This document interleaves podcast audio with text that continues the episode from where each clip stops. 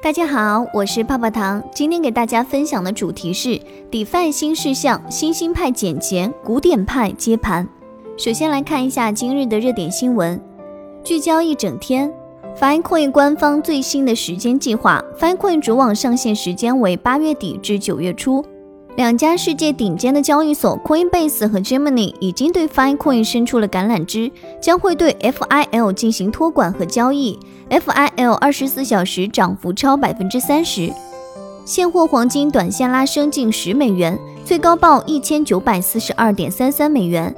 韩国央行行长称，可能测试央行自己的数字货币。DeFi 协议锁定资产总价值超过八十亿美元。昂斯威普在以太坊上支付 Gas 费用最多。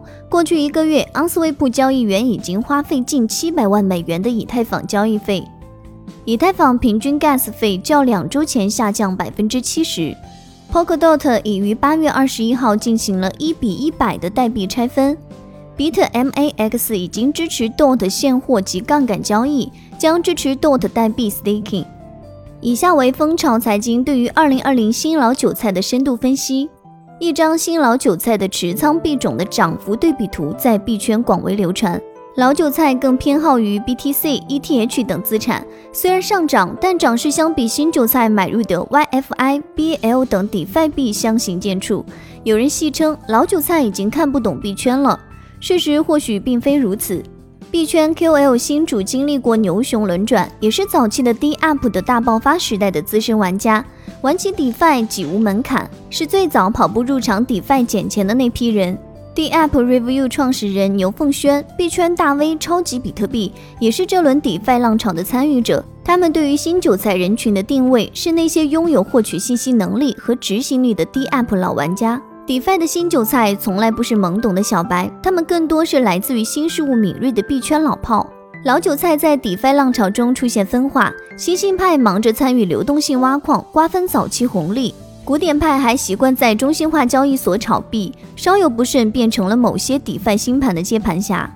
被寄予改造传统金融厚望的 DeFi，第一声枪响先革了一级市场的命。流动性挖矿颠覆了以往币圈层层剥削的拿币套路，代币分配零预留，协议自动化发币如一声枪响，任你是土豪还是小散，都得从同一起跑线开挖。去中心化交易同步开启，代币分配透明，散户在食物链上也有机会往上爬。当赛场热到泡沫四起时，判断枪声从哪里响，甚至比赛道行不行更重要。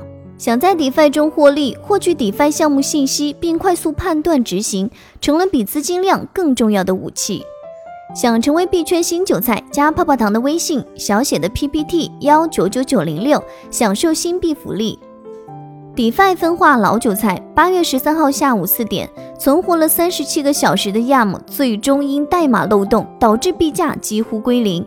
看到亚梦火了，赶紧学习怎么挖，还没有学会这就崩了。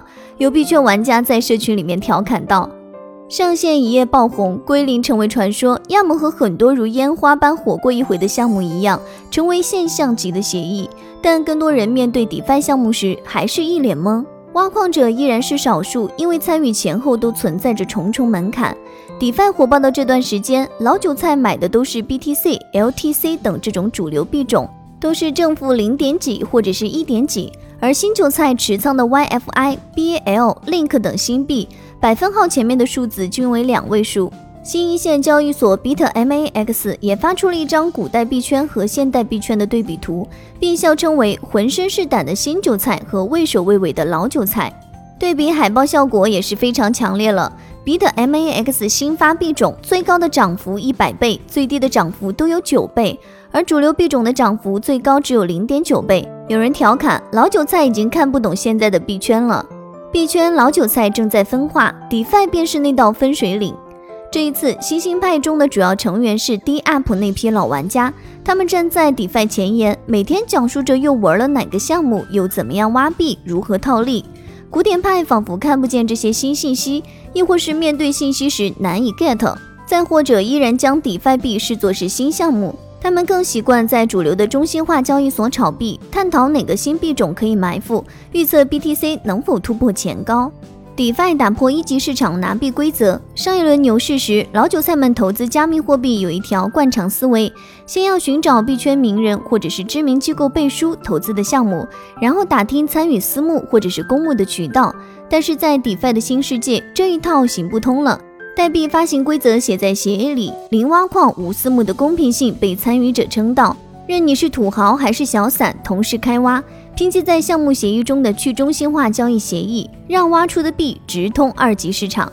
在一名资深 DeFi 玩家看来，这相当于是项目方把铸币的权下发给市场，也就是说，散户也可以进入一级市场。